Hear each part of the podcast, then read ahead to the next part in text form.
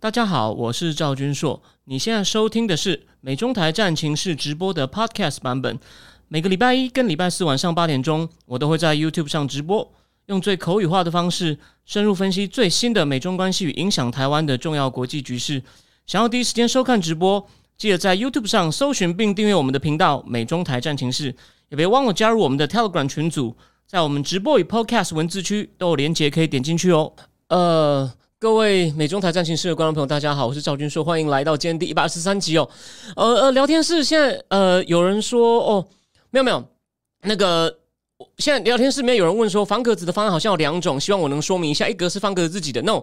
那是因为我现在在方格子有个专案，我们准备把它整合，跟这个战情室整合在一起，跟你说明一下。所以呢，如果你愿意支持我的话呢，你从六月开始，方格子原有的专案的三十三十几篇文章，你也可以看，就旧的都开放给新订户看。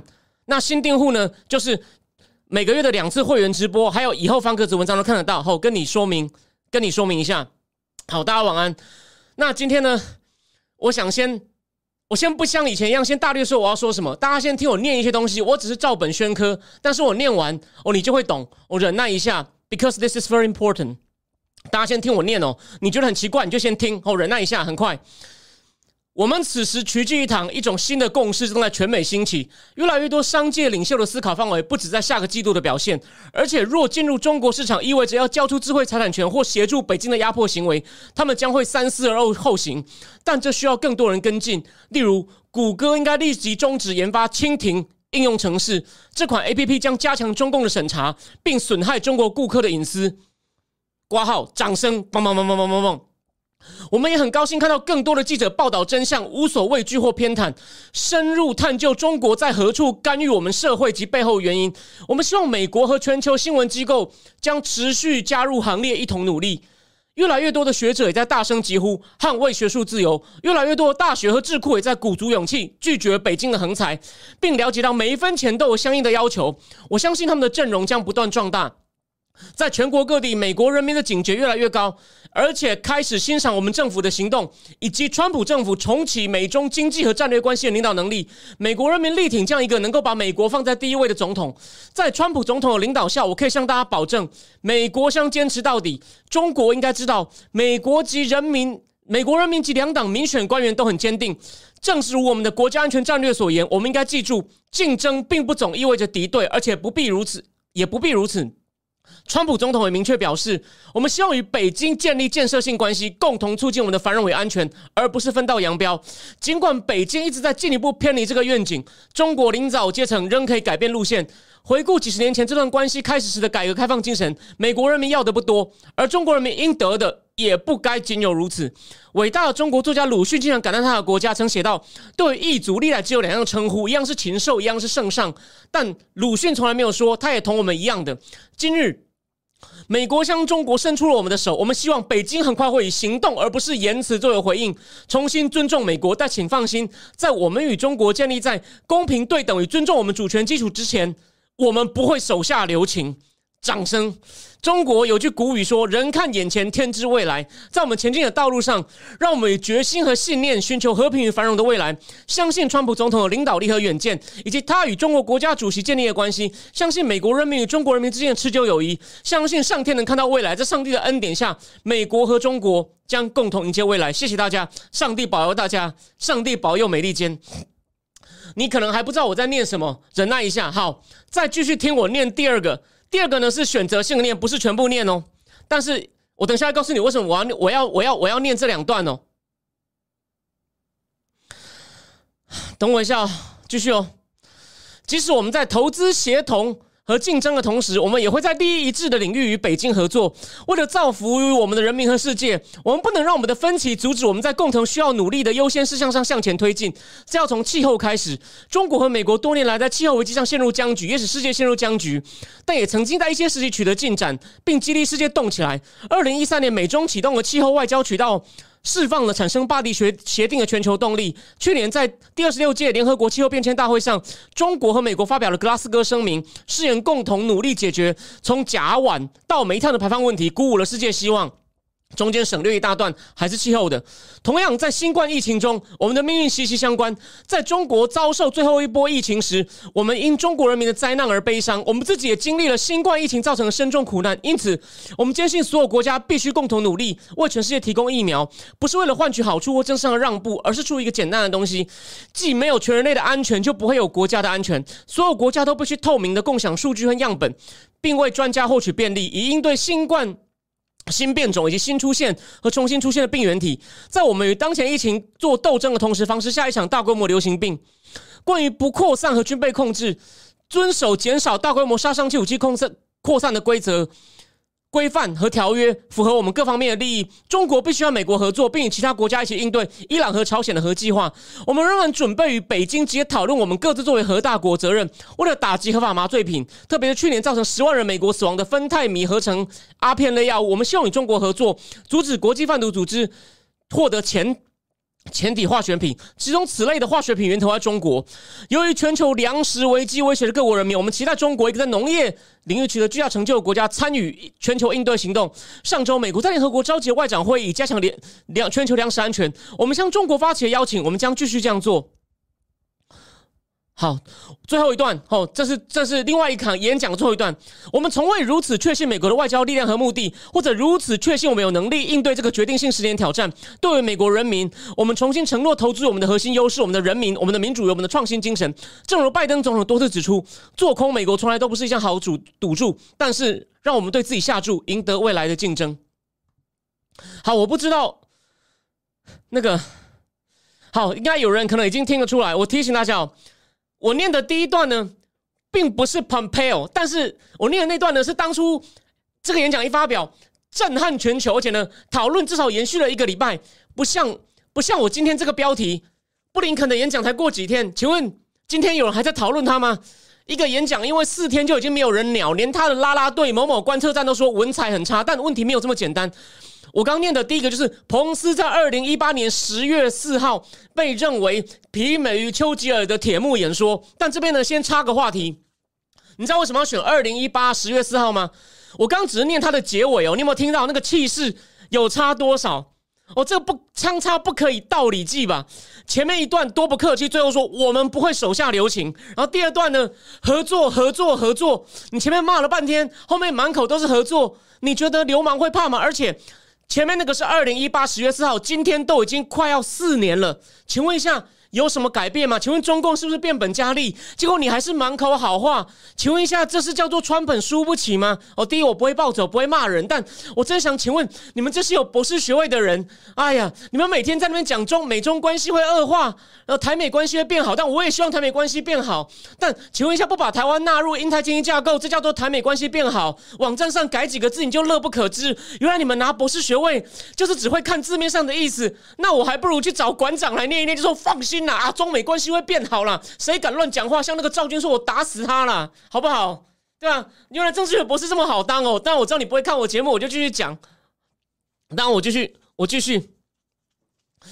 那为什么他在二零一八十月四号做这个演说呢？因为二零一七的十月四号，同样在 Hudson Institute，本来要请谁演说？要请郭文贵，在中共的压力下取消了。所以彭斯那场演讲前面有讲到说，我今天特别选这个日子，就是要提醒你们，在一年前哦，美国真的是屈服于中共压力，把人家演讲取消。所以我今天特别要利用这个日子来纪念。所以美国至少上一任政府对郭文贵的态度正面。好，那今天不是我们的重点。你以为我们这样就讲完了吗？你知道为什么会有彭斯那样演说吗？让我念给大家听这本精彩的好书怎么讲的。伯明就是 Matthew Pottinger，在二零一七年和二零一八年初多次到北京，向中国官员说明新政策文件的意涵，以及北京政以及北京对川普政府该有什么期待。简单说，就是强硬路线。当然，比起看起来孩子气的伯明，此时的中国领导人更相信一些和他们交好的川普身边人士。不否认川普身边有一些像那个 Black Rock 的苏世民啊，哦，还有那个 Munuchin 啊这些人。但在但在九月份与中国大使馆中，伯明在一场部分用中文的演说，把中文把话讲得更清楚。他说：“本孔子本人也会希望美国和中国诚实面对双方的竞争态势。” OK，他说：“美国和中国很明显是在竞争，避而不谈没有好处。”他说：“川普的政策就是诚实和现实主义，希望中国大使不要有华府的侵略者。对我们来说，竞争不是什么难听的话。”伯明想把美中关系气候以便说个清楚，但他的位置还不够分量，所以他和志同道合的官员力促强硬派所仰赖的最高官员出马，对中国问题发表一次重大演说，那就是副总统 Mike Pence。OK，我讲完了。那你看，我们回忆，这你就像我在节目里反复讲过，你看我不是乱讲吧？Mike Pence 那个演说激起多少讨论？大家有没有看到？然后后来中共的行为果然很令人失望的，都没有听美国的话。所以美国后来川普有没有手下留情？没有。结果现在来一个软趴趴的，然后你说美中关系会持续对抗，哦，台美关系会持续变好？诶，美国部分是有不管中共，有延续川普政策，拜登政府是有延续川普政策一些有台措施没有问题，但那个不是 fundamental。我再提醒大家一次，你那时候用关税打中共，就是对台湾来说就像天上掉金块一样。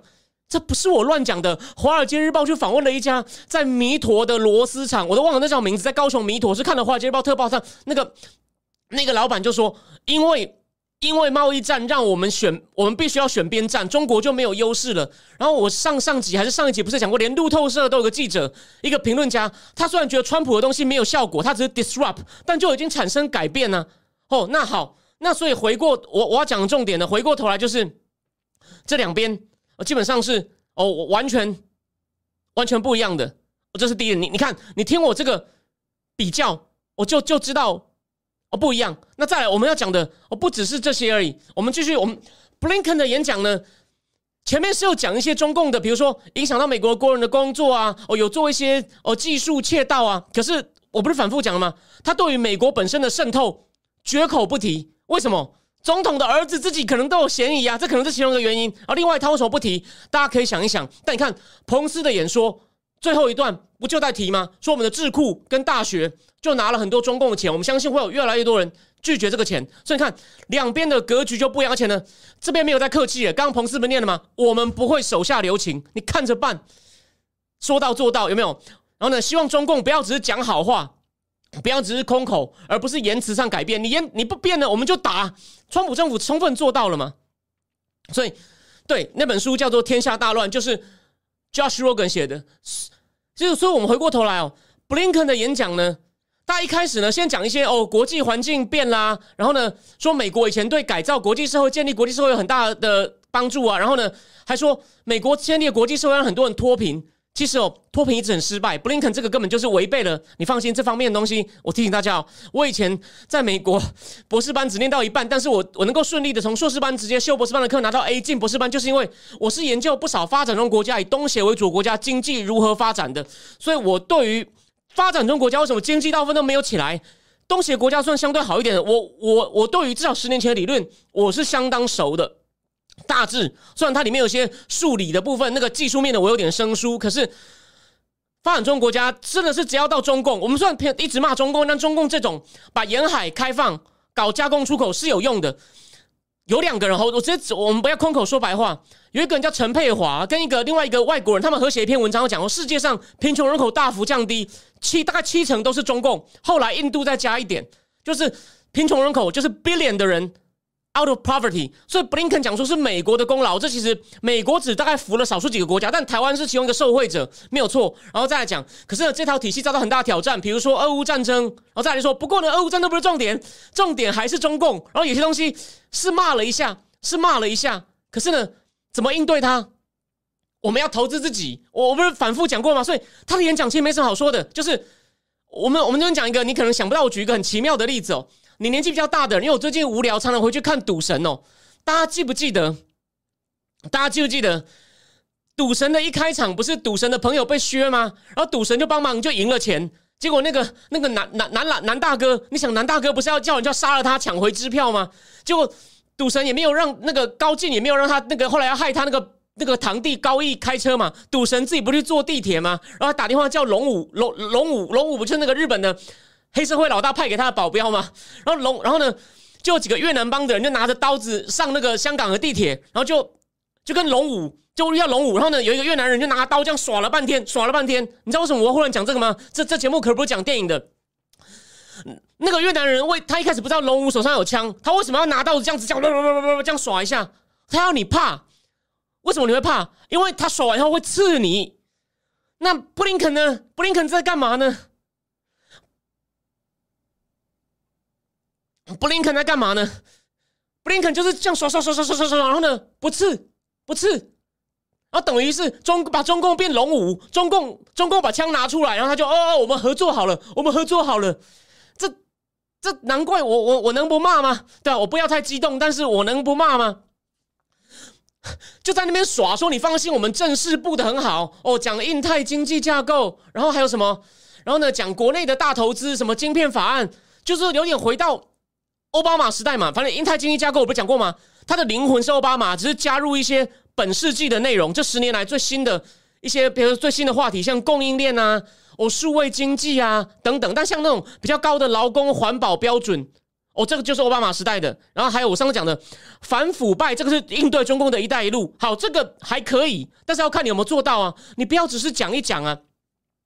所以说他呢做法就是呢，我们不敢碰你哦，我们就自己拉帮结派，以为这样可以围住你，会让你怕。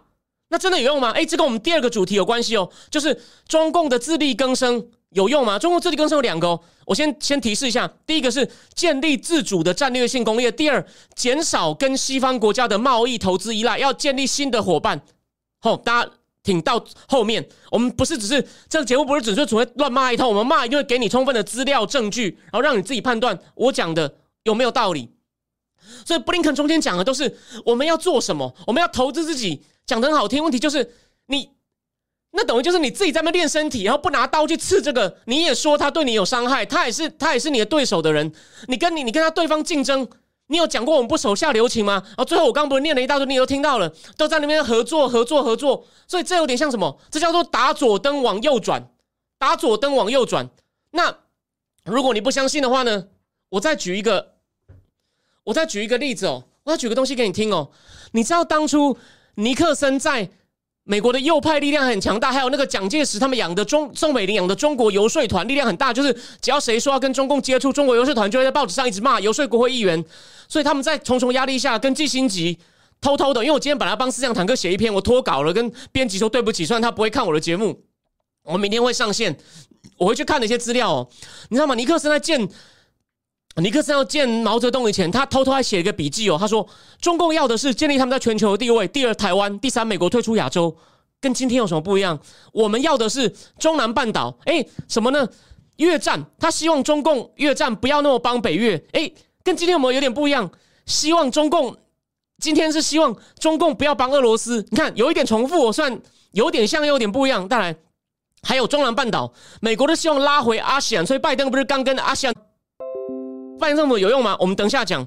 还有共产党，他们希望能节制中共在亚洲的扩张，所以他跑到日本去了，到韩国去了。OK，那我说了嘛，他说会保卫台湾，这不是坏事，希望他做到。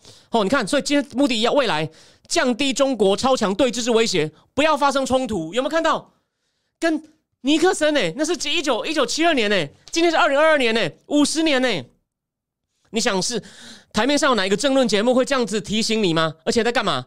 尼克森是要去谈和的，虽然他列出来条件好像不好谈，他他觉得我要跟你合作才能够才能够谈出一个谈出一件事情来。那如何让双方透过外交手段谈出一个结果来？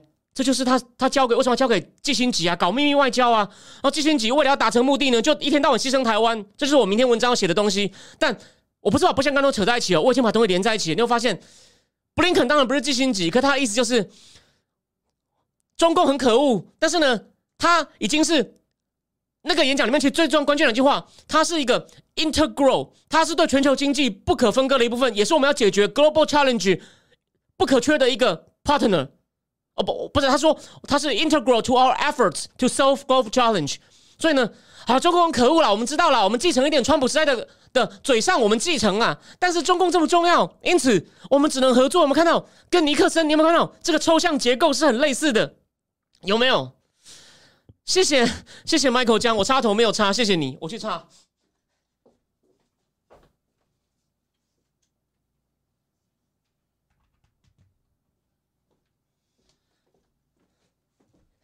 因此，因此，谢谢大家。谢，就是说有聊天室已经有人点出来了嘛？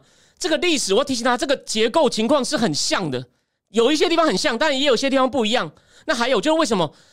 毕竟五十年前那个媒体环境，大那个美国对中国了解程度几乎是零。当然，这不是美国问题，只有少数人了解。为什么那时候中共是完全封闭的？我再举一个人哦，那本书我现在不在我这里，在那个什么，在那个在八旗一个很优秀的编辑王家轩那边。那虽然他很讨厌川普，但我们是君子，就是我在那里常常骂那个某某战是，因为他们很偏颇。王王家轩他虽然讨论讨厌川普，但是呢，但我觉得大家就他。他也他也不会去盲挺拜登，所以我觉得这样这样是合理的。本来就有一些不同意见，我觉得是很好的。我讲是我本来他们有一本书叫做《买通白宫》，里面有一个人写的人叫做威廉·崔普列，是个很厉害的国会幕僚。我最后讲这故事很重要呢。那时候因为中共封闭在搞文革，有多夸张呢？威廉·崔普列会去香港的维多利亚港看那些文革武斗中死掉的尸体从广东飘过来，他把他从尸体的口袋里面捡出来看。里面有什么东西来帮助我们判断中共的政情？然后他还好像还写过一篇论文，叫做《成都军区以西的西以西的地带》，你就知道那真的很厉害。那不知道用什么资料收集出来的，但可能是从中共内部的刊物啦。那个年代因为没有网络，从中共内部的刊物，或者是也许有一些一点点间谍，或者有一些透过一些商人带一些东西出来，我不知道我们把它带出来，我只是猜测。因此那个时候那么封闭，所以只有少数人，只有少数人知道。这边再讲一下，这本书叫做《转向》，是讲经典。那时候中美之间没有办法直接联络，都要透过什么？美国的驻波兰大使去找中共的驻波兰大使，还有美国的驻巴基斯坦大使，跟从请巴基斯坦总统去跟中共驻巴基斯坦大使讲，然后呢，中共驻巴基斯坦大使再把消息传回北京，然后呢，再从北京把消息传回巴基斯坦，然后巴基斯坦再传回华府。你看，用这么复杂的关系，还有罗马尼亚，就是靠中共少数几个好朋友，两边开始慢慢沟通。然后最后就是季新吉不是跑到巴基斯坦假装吃坏肚子，说他要休养。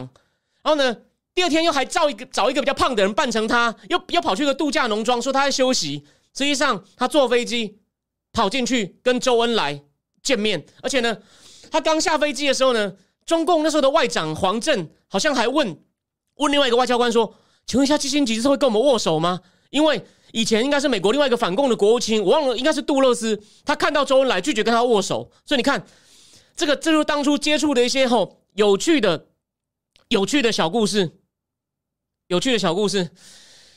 好，那我现在所以第一阶段我我要讲的重点就是呢，布林肯的演说呢废话很多，所以连那个观测站他们都，我这边就引用他们了。我现在不要大骂，他都说他的文采、历史格局，你看彭斯最后一段还引用了中国谚语，还引用了鲁迅。那布林肯都是那种只是文文字还算通顺的一些漂亮的空话，对中国历史也没有讲，然后对中共的渗透也讲的没有全，最后满口好话，所以连观测站他还是说，他认为他的格局文字都差，不管是蓬佩奥或者差彭斯都很多，他承认这一点，可他还是觉得这场演讲意义深远，利益深远，深远个头啊！这就是我刚刚讲的，打左灯要往右转啦。然后他的动机跟刚刚我刚刚为什么要举这本书？当年跟 Nixon 基辛格有些地方很像啊，希望帮中共帮忙结束一场战争。第二，我们虽然同意中共这个对手很麻烦哦，有些东西会侵害美国利益，这个他们承认哦，我并没有乱黑拜的，但是我们要靠合作协商来解决。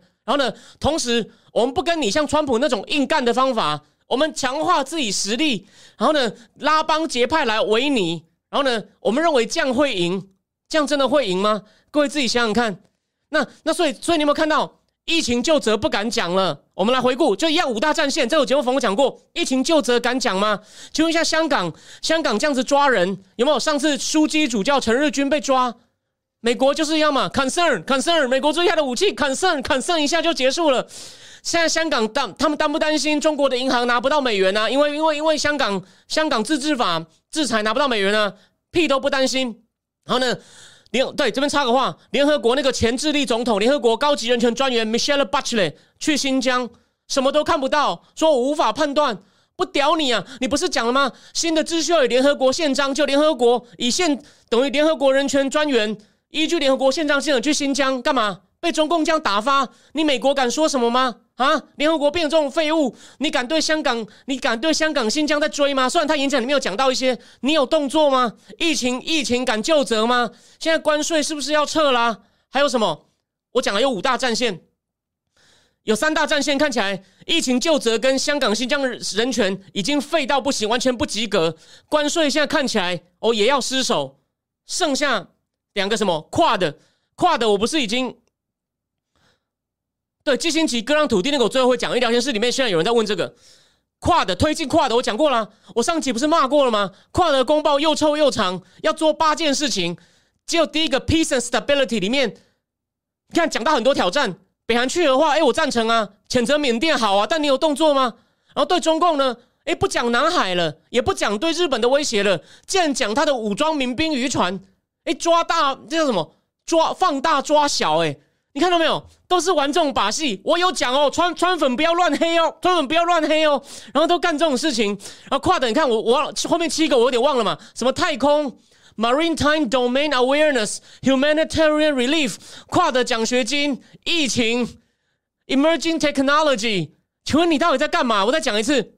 我举个例哦，以前为什么万科的王石决定要裁裁撤不相干的事业，专心把地产搞好？所以为什么我之前节目一直有有时候会讲错？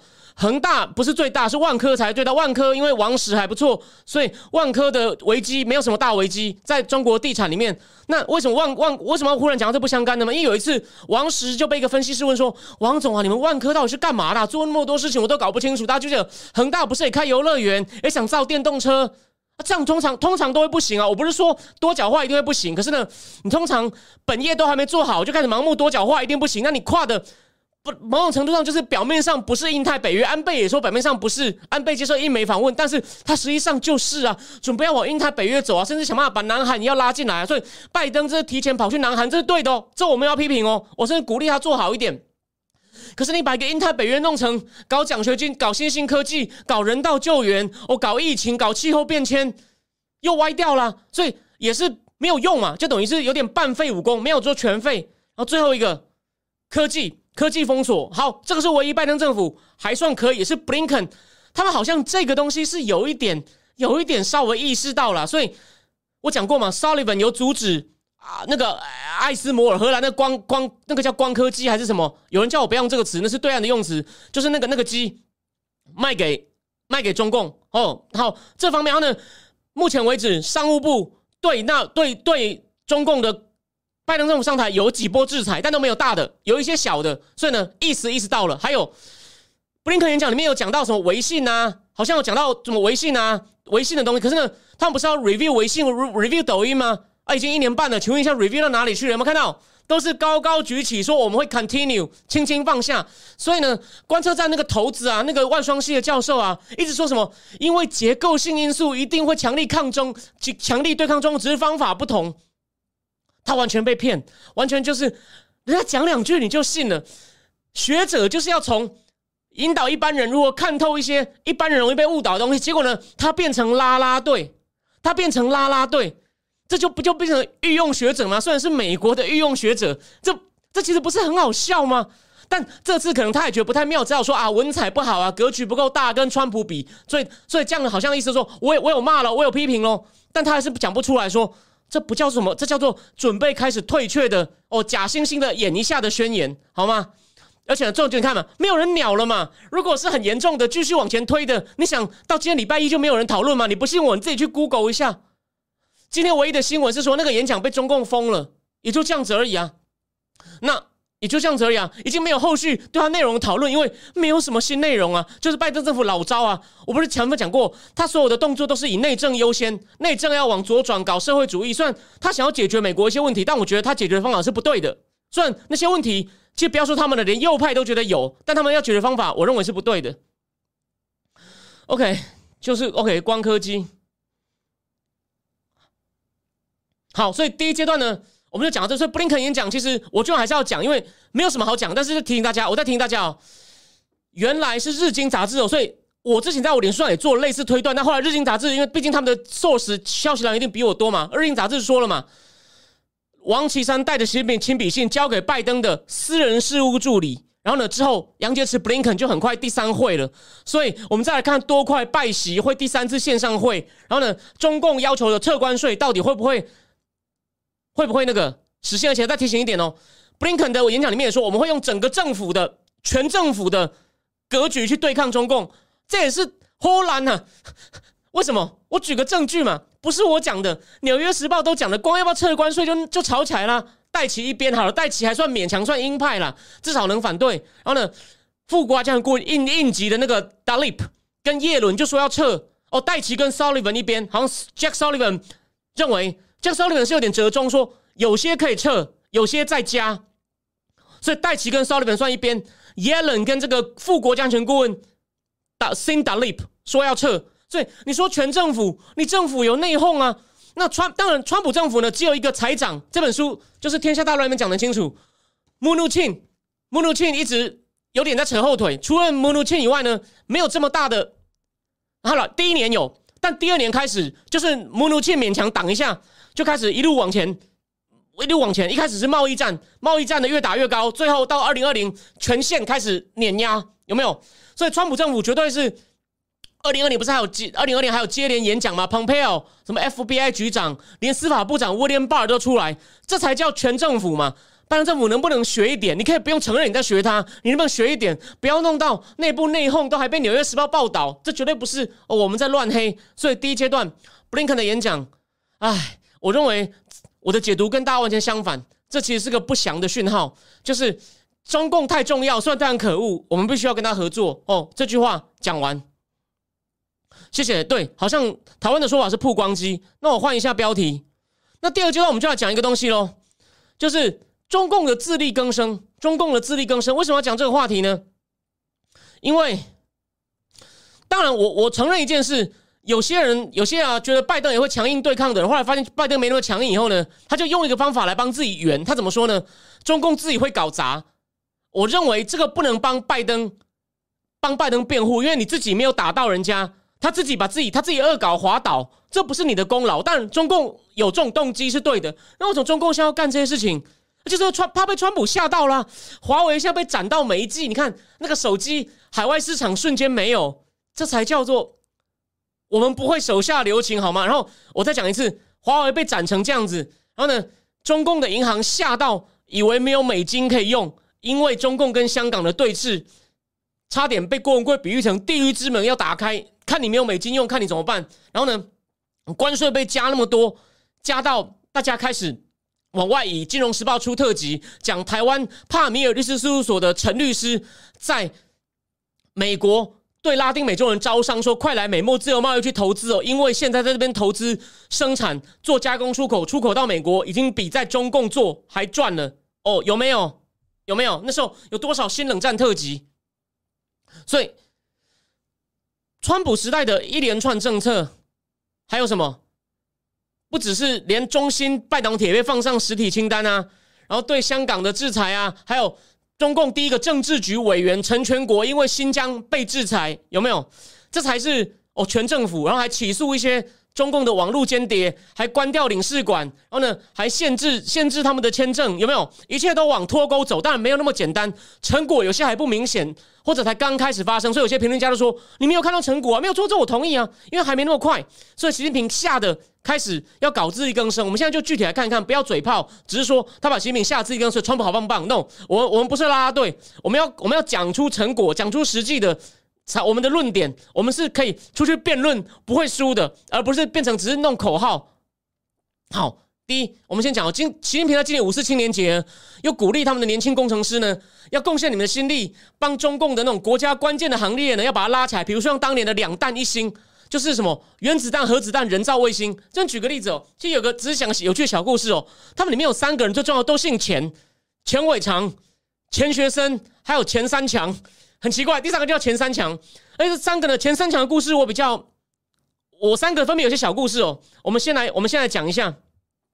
第一，钱学森可厉害了，因为他本来在美国嘛，航空，他跟那个航空动力学之父冯卡门是他最得意门生。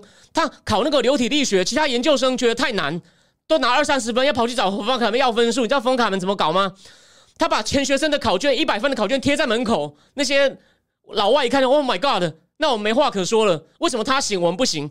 所以后来他被怀疑跟中共有关系，被美国以弄那时候美国麦卡锡主义兴盛嘛，钱学森就很气的回国。美国好像有个陆军的将领气的说：“你怎么可以把钱学森放回去？钱学森一个人可以抵五个师啊！”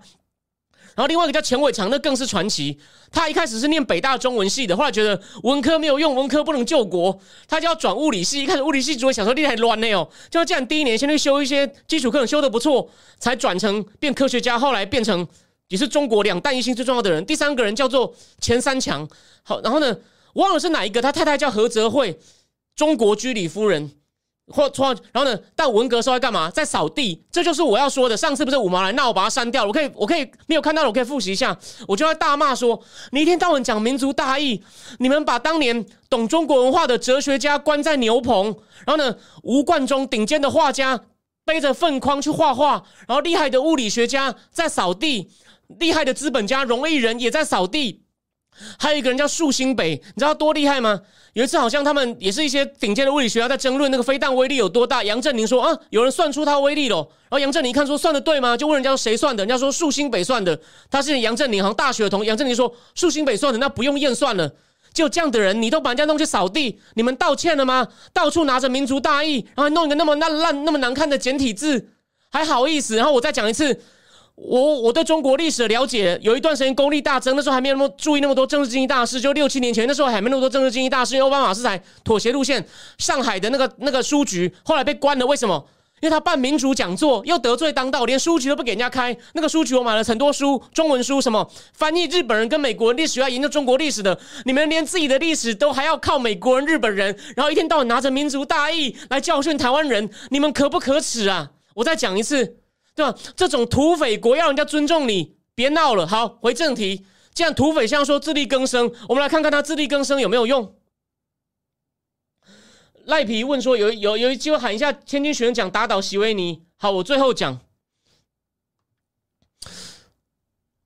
习近平就说：“我们要发挥当年建立两弹一星，就是我说的前伟长、前三强、前学生的那种攻击。”可是呢，金选也很讽刺的提醒大家说：“但中共自己。”就是你说刚刚靠自力更生、靠自量，可中共自己是受惠于全球化最多的。它哦，从二一九八五到二零一五，它对美出口商品成长一百二十五倍，然后连续二十二十年经济成长呢，十几年都成了两位数。然后呢，它以前哦，在十几年前，全世界没有几个国家，中国是它最中共是它最重要的贸易伙伴。现在呢，中共是它第一大的，就进出口加起来，中共是它最重要贸易伙伴呢，有六十个。其实这个这还蛮惊人的哦。可是呢，中共现在被川普吓到了，习近平要搞自力更生，那我们就来看看他的成果。哎，不是说完全没有成果，我们我们就事论事哦。经济学人他检视了一百二十多个制造业的全球资料，发现哦，一二零零五年，中共在全球这一百二十多项工制造业的资料里面呢，在其中的百分之四十，而且将近一半哦，有超过百分之四十，有有大概比四分之一还多的市占率哦，就是比四分之一多一点。那到二零一九呢，它在全一百二十多个重要的制造业里面呢。它有市占率，全球市占率超过四分之一的呢，已经达到百分之六，百分之六十七。也就是说，有一百二十个重要制造业，有三分之二中共都有四分之一多一点的市占率。那至于中共已经达到一种独霸地位行业，就是市占率超过一半的呢，出口量超过一半的，就是全世界的全球的出口，在一百二十个制造业，中共的出口占一半的呢，有三分之一。它跟就从二零一五比到现在成长了三倍，也就是说呢。在二零一五的时候，它在全在这一百二十个行业，大概有十个左有十个左右，它它的出口量占一半。现在呢，已经达到百分之四十了。然后又又有又有又有百分之六十七，超过四分之一。所以你看，其实有一百二十个行业，中共的出口的实力是蛮惊人的，没有错。可是，在其他方面呢，诶，中共自力更生的表现就是蛮让人失望的。但这边先给大家看一个图哦。有人问说，拜登问题那么多，台湾怎么小心应对？我等一下告诉你。你看哦，他说，就是某些重要行业哦，中共有些它国内的生产呢，已经超过国内的需求了。你看，这是百分比。比如说 IT，你看 IT，它国内的生产，但所以生产太多就出口嘛。然后这个是什么？Aircraft，轨道船。然后这个这个是什么？电子机械，Electrical Machinery。然后这是什么？这叫做 instrument，就是一些仪器、仪器 meter 测量仪器，所以你看都在百分之百上下。也就是说，它这几个制造业呢，假设它跟西方全部脱钩，它可以留下来自己用。当然，问题没那么简单。我这样讲，如果只看表面说它都可以，那那不就它可以放心脱钩吗？听我讲完，没那么简单。我们要继续讲下去。有人问我上海市复工情况哦，我觉得很缓慢，我觉得很缓慢。人民只有局，他们开始局部的活动自由。那个复工问题很多啦，你工人怎么来？工人要住哪里？还有你很多地方的交通还是断的，你零零件弄不出来啊，零件运不过来啊，所以就是不是说恢复开工，它的产能就可以达到全部，它的产能只恢复一个部分。刚刚有人这样问，它产能恢复就是比封城前的的那个比例其实还差很远。好，再来哦，他说，虽然说中共总对外需要进口的总数量已经下降了，可是那高科技零组件的对外依赖难以下降。我们给大家具体的，在二零一二年习近平刚上任的时候呢。他花了百分之二点七的 GDP 在电子商品进口的零组件，二点七哦，二点七的 GDP 哦。那时候二零一二中共的 GDP 我猜，我现在估计一下好了，大概在八十兆吧。那你你除以二点七，所以大概是四千兆，不四千亿人民币。现在他他的那个什么，他现在已经到了一百一百多兆一点呢，他还是花二点六，所以这个依赖比例只下降了零点一，真的是很少，百分之零点一，而且呢。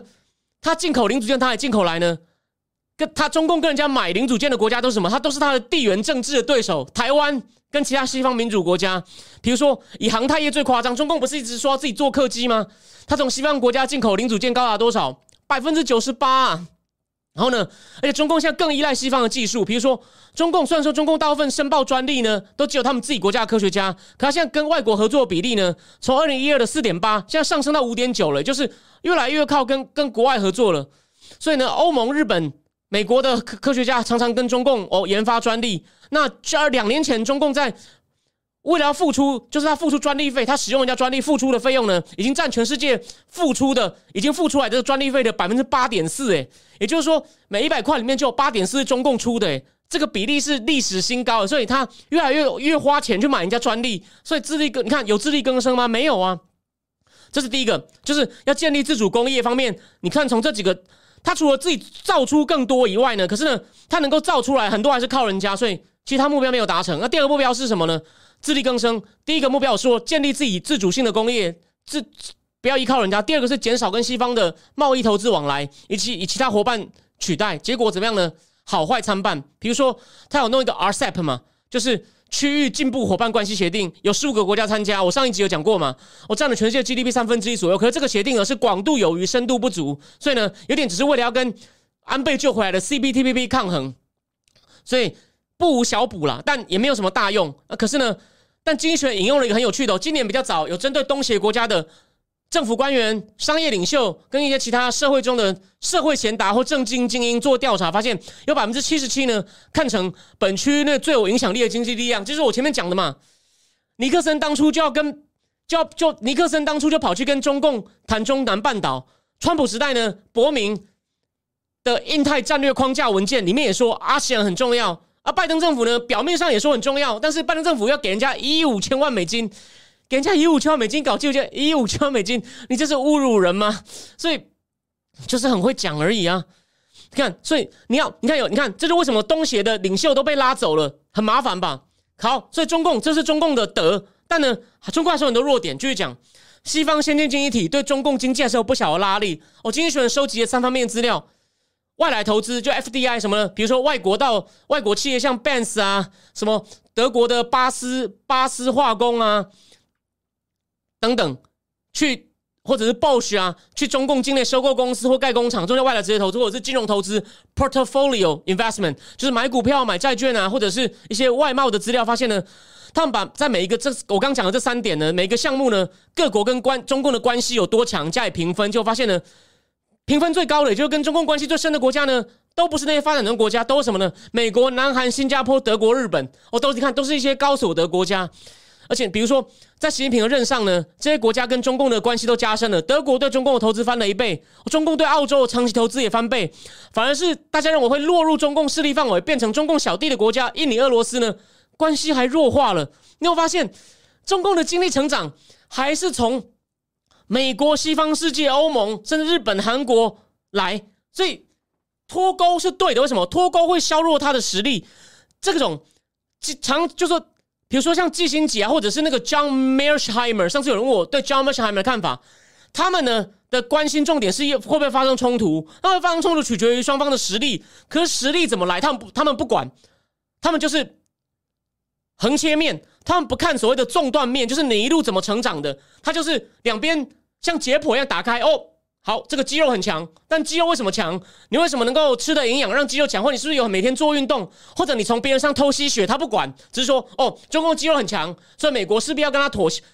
你要么对抗，要么妥协，反正你必须要把他当个严肃对手。那季新吉就是主张，根据我研究当初欧洲外交史的经验，要靠很成熟的外交手段，哦，不要被民族主义或什么革命的激情所影响。我们呢要跟大国靠精密的外交手段，找出共同的利益，然后呢让新兴的强权不要对现有秩序不满，决定动武，就是要瞧好。那基辛吉。你要瞧，也不是说一定错，但是瞧的过程就是完全不把台湾当一回事，用骗的，都说我们不会出卖你们，但私底下就干尽出卖的事情。这是为什么要我们要谴责基辛吉？他是很聪明、厉害也懂历史的人，可是呢，他为他老是为了只是为了执行自己的目标，都牺牲别人，不把别人当回事。这种从最高的标准来看，这样是不对的哦。他不是没有厉害的地方，这个要讲清楚。然后，哦，有人哦，他又来了。他又来了，没关系，就让他叫。他们他们也只会叫一叫，反正他叫半。他如果如果如果你这样叫，华为能复活，你就多叫吧。如果你这样能够，你这样叫能够自己做出哦七纳米、十纳米、十五纳米、十四纳米的晶片，你就叫啊，没有问题。我相信你们，你们应该搞全民大跃进，全民大练晶片，看看能不能练出来。哦，你们李克强都讲了，没有钱啦。那个各省省长来求援呢？你们的各省，你们各省那个财政状况之烂哦，就是个波坦金城堡。表面上看光鲜亮丽，而且呢，我以前曾经在中国东半部，除了安徽、江西以外呢，其实因为中国不是等于是从黑龙江到云南腾冲可以切一条线吗？这个东半部呢，我大概去过，我大概去过一半的省哦，因为剩下有些太穷的不会去，但是我连沈阳也去过。他们的市中心呢，都一些盖的不错的大楼，是盖的还不错，但是里面什么就殖民地啊？哪一个不是 GUCCI、LV？你们有什么自己的东西？完了，唯一一个算华人品牌也是上海的啊邓永坑啊，上海滩啊，邓永坑成立的上海滩啊，永远都是 LV，都是一些法国名牌或者是 Coach，就没有自己的东西啊。所以你脱钩，你脱啊，我期待你脱啊，干嘛弄毛装吗？弄毛装吗？他们以前。好，谢谢，我会忍住。他们以前弄，你知道他们怎么样疯狂搞个人崇拜吗？男的红卫兵赤膊上身，跟女的红卫兵比什么？把毛主席的徽章是真哦，又刺在自己肉上，看能不能谁能够别最多徽章都还撑住。结果那个男的红卫兵差点失血过多死掉，送医急救。每天就要搞那种东西，然后对于阶级敌人呢，百般凌辱之能事，逼很多人自杀，不知道弄到杀掉多少自己的同胞都不敢讲。你只要跟他讲，就说你是反华分子，你反华分子，你诚心挑动仇恨。你们那个弱点真是多到这人类世界上少有，比非洲不如。我再讲三次，比非洲不如，比非洲不如，比非洲不如。非洲人虽然问题很大，但人家至少善良。你们是邪恶，问题又多，然后呢都不承认，还想赖给别人。你们完全是违背儒家文化、违背中华文化的土匪！我再讲一次，真是可耻到不行，可耻到不行，对吧？然后呢，没有文化，偷抢骗，满口歪理，把人性最恶劣的部分做了完美的示范跟博物馆。我见过，当然见过，书多的不得了。我告诉你，我下次放微信给你听。又有我，虽然我把他当朋友，他也在那边抄西方的咖啡机。我的本行就在卖咖啡机，要不要我改天放微信出来？我见过，我还听过嘞。谁不懂？他还问我懂不懂儒教？懂不懂儒教？我当然懂。请问你杜维明是谁啊？北宋五子是谁？你你你知道吗？邵雍、张载、周敦颐，你继续答，你继续答。你们呢？焚书坑儒，扬秦批孔。敢不敢承认呢？敢不敢承认呢？哦，对啊，所以啊，他们而且最最妙的就是，我们把它讲那么难听啊，他们不会走，还是一直来。为什么？他知道自己里面没有好东西，外面才有好东西，对吧？你不要看他那好像很气，呃其实不想走，因为我等下讲的东西他很想听，他也不相信自己的政府，这是他们最好笑的地方。还有啊，你们以前最喜欢斗争人呐，就是要要人家这样子嘛，这个叫喷气式，有没有喷气式？然后呢，就戴个高帽子，对吧？一天到晚斗人，敢承认吗？敢面对？不要说我没面过这种戴个高帽子，什么阶级敌人这种照片可多了哦。你要讲照片是造假吗？又是别人在黑你吗？那为什么弄到今天对吧？那么那么多人去美国留学，为什么自己什么东西都搞砸，对吧？要讲是不是没问题啊？不是说中华民族爱历史，我们就来好好讲讲历史啊，没问题呀，没问题呀。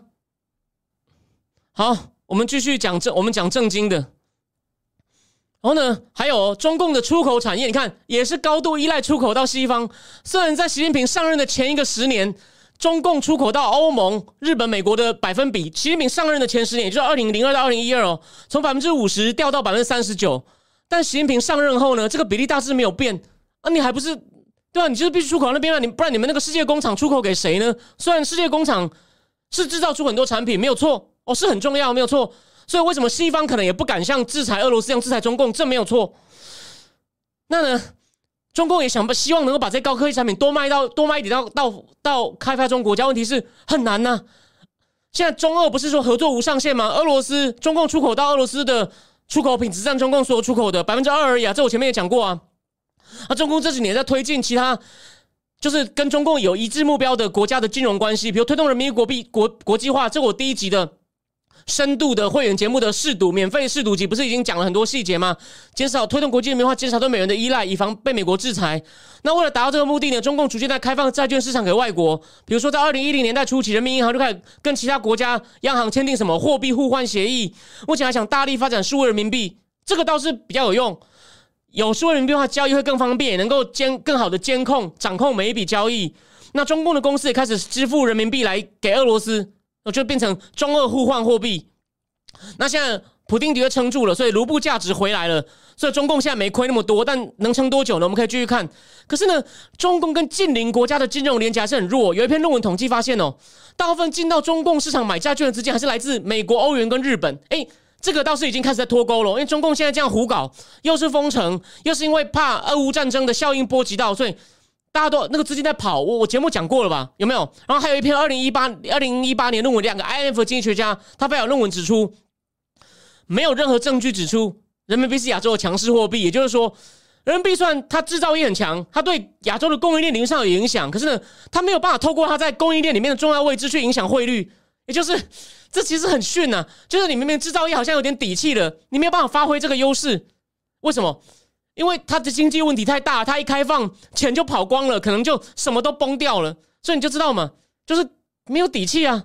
而且呢，所以说中共想推动一个自力更生的经济啊，用他自己的标准来看，不算太成功。而且呢，这这个过程呢，还产生了很多的矛盾。比方说，他之前呢想要推动人民币国际化，可是呢。你一推动国际化，就中共就无法隔绝于国际金融的波动。结果呢，想到这个又不敢太太推大大力。结果呢，人民币既不强势啊，国际上的波动还是会传到国内。也就是怎么讲，这叫手鼠两端呢？就是两边两边都没有，两边都没有享受到好处，两边的坏处都弄到了。而且根据那个 SWIFT，就是国际金融环球电信金融协会统计，就是全全球一万多家银行加入，互相汇款记录都有的，人民币的交易只占百分之二嘛。这我也讲过很多次了。而且呢。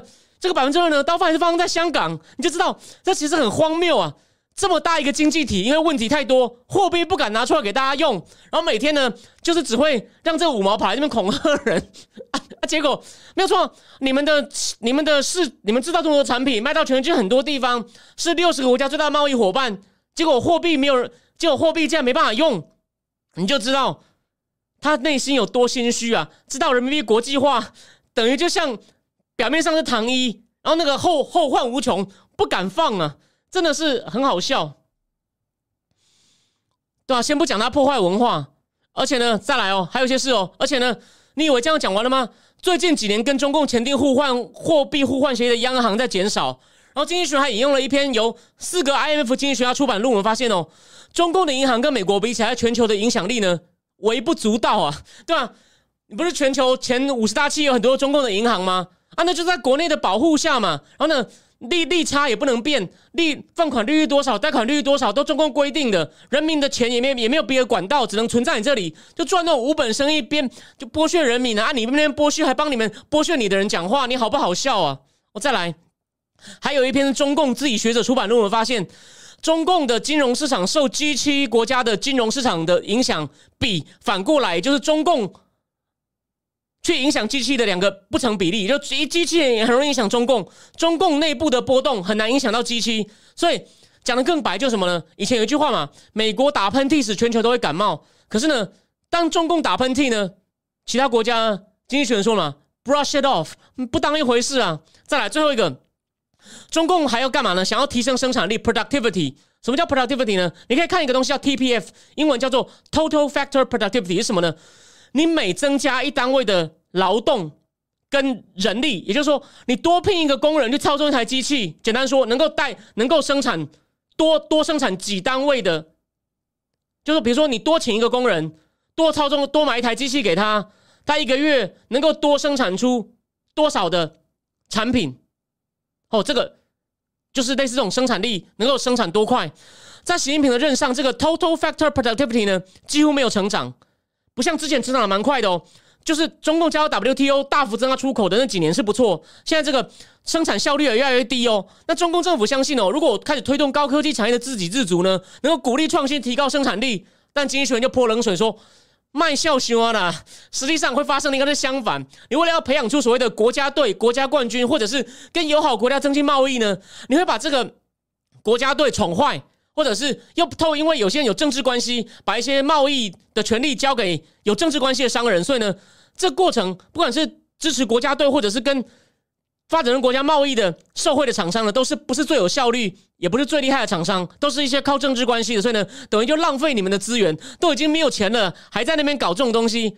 所以呢，总而言之，习近平两个目标：扶植战略性工业；第二，减少跟欧美的金融贸易的连结呢，不但很难达成，而且呢，都已经制造出更多矛盾。反正总之哦，贸易跟投资会带来互利，当然另外一方面是互相依赖。也就是说，当对方要抽走的时候呢，你会变得更脆弱。那中共呢，他。发现自己太依赖西方的科技跟金融，他有这个警觉心是对的，但他们现在以为我可以摆脱，我可以自己来。他说：“你摆脱可以，你只有一个后果，就是变得更穷。”所以呢，希望习近平不要看这篇文章，继续硬干下去。哦，对了，他现在那个那个五毛在讲老蒋虽然是个无能之辈，但还能上战场。他现在说我们我们不能上战场。呃，你随便你随便你讲啊，随便你讲啊。那你你们呢？你们连你们一般人都不用当兵。我现在看到每个来闹的呢，都说我看着解放军打你们。你们的解放军也就是一些农村子弟啊。我在上海火车站看过一些武警，那个我我我老实说，我对军事没有兴趣。我是少尉排长，我不觉得我的战力很强哦。但每次看到那些在上海在上海火车站排队的武警啊，我看了以后就觉得我一定打得赢他们。那个那一上场，真的听到枪声哦，他满脑子就想他抖音里面的色情影片了。你们那边色情最多，每个人都是贪污腐化，只想要钱，只想要去美国，为了国家打仗。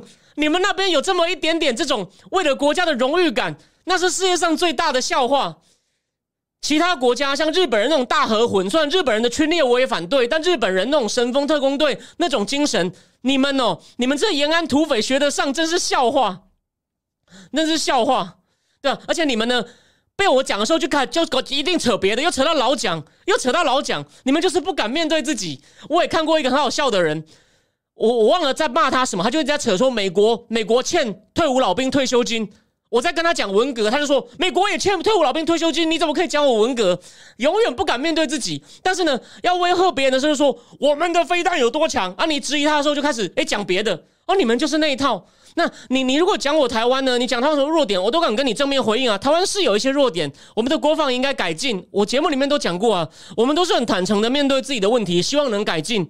那跟你们比起来，就是哪民族大爱压人家，就自己是最最会破坏民族历史文化的这种那种矛盾，说一套就可笑。为什么底子太差，无知？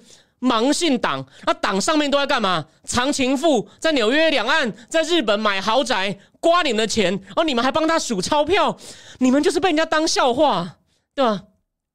你们就是被人家当笑话，所以说真的是非常可笑。好，季星解释已经九点了，我今天就不要讲太多，等我写完，好，我们我们下一次呢，再再再多讲一点好了。不，这边补充一点哦。我要谢谢一位原来他也念过社会学博士，现在在企业界的。他听我第二集讲安倍经济学，他提醒我一件事哦。我想他应该不想他的名字曝光，但是我要谢谢这位大哥哦。他提醒我说我忽略一点，我同意。他说我因为日本其实在广场协定之后，日元大幅升值嘛，他们很多产业的外移，所以曼谷才变东方底特律嘛。他说为什么安倍经济学很难够刺激消费？因为当初日本多贸易赤字，那些赤字的生产地都移到海外去了，所以呢。你的效果很难在国内发现。这个因果链我同意，我忽略，谢谢他的补充哦。所以有兴趣可以去看上面那一集。但我讲的东西不完整，但是也我讲的东西也没错，只是漏掉他讲的那个东西。谢谢，非常谢谢他的提醒。哦，拜登都通我说拜登这样，我们台湾该怎么办呢？呃，其实是这样子哦。第一，所以我还是说，就是我们不是盲目批评他，虽然我我我蛮看不起他，你也知道，可是他都讲出会保卫台湾，所以呢，然后提醒他说，你都已经讲了，就是我们要跟日本合作，跟拜登讲说，你一定要赶快具体一些军具体的行动军事计划。但有一件事我肯定，我我讲一件事好了，其实哦，像这本书《海峡风云录》，这个作者是很厉害的。他是研究美台关系，但是研究美台关系不可能不懂中共，所以他也是很懂美中关系。叫唐耐心，他已经过世了。Nancy Tucker 应该是哈佛的博士，我看一下对不对哦？不对，他是哥伦比亚大学的博士。他长期在华府教书哦。我要我要讲的东西是什么呢？我要讲的东西什么呢？Nancy Tucker 有讲哦，其实当初拜登高层哦说，因为他们在跟不讲错，尼克森时代哦要跟在中共巧，中共说你们一定要断断交撤军。废约撤军，废除中美防航空条约条约，要撤军。尼克森跟基辛吉是没有到马上就说好，没问题，完全撤掉，也不认命也没有说武器不卖，说我们会希望将来完全撤掉，所以两岸情势紧张降低。尼克森基辛在跟他瞧，可是那时候台湾的那些美军团呢，他们本来还提出各种雄心勃勃要增强台湾防务的计划，也就是说，你中层或中高层跟最高层其实是有落差的，其实是有落差的。我现在一下子翻不到内页哦，反正重点就是。你问我怎么办？我们还是要跟美国中层、跟中高层的官员，不管是军事、外交，尽量打好关系。说你们大、你们老大都讲了，你要赶快做一些实际的政策啊！就像这本书讲的，当年那个美军驻台军官团的军人还在提出各种计划，要强化台湾的防务，我们就让他哦弄假成真。然后第二，我讲了嘛，我上次不是有人问我说，如果是外交官要怎么做？请我们要赶快往，就说。我们要主动示范怎么样成功跟中共脱钩啊！鼓励台商嘛回台生产，要么去东协生产，甚至去美墨自由贸易协议区啊！甚至郭董的那个东西搞砸了。但是 如果我们能够再鼓励哪个像台积电去，投台积电那个是太高科技，有很多问题，所以比较难。你鼓励一些台湾公司，如果有办法去进军美国市场，增加对我们的依赖性啊，对吧？就是。当然，这只是开始，这不可能带来很快的效果。就是增加台湾的不可依赖性，然后让中层、高层官员尽量推出一些有台措施，不要被上层挡掉。当然，就像当初尼克森继续坚决要动的时候呢，我们能做的事不多。我先讲，我刚刚讲的东西是可以试试看，但是会不会有很大效果，发生逆转效果呢？但是我们总是要为自己努力吧。而且还有，我再讲一件事哦。但还好，今天。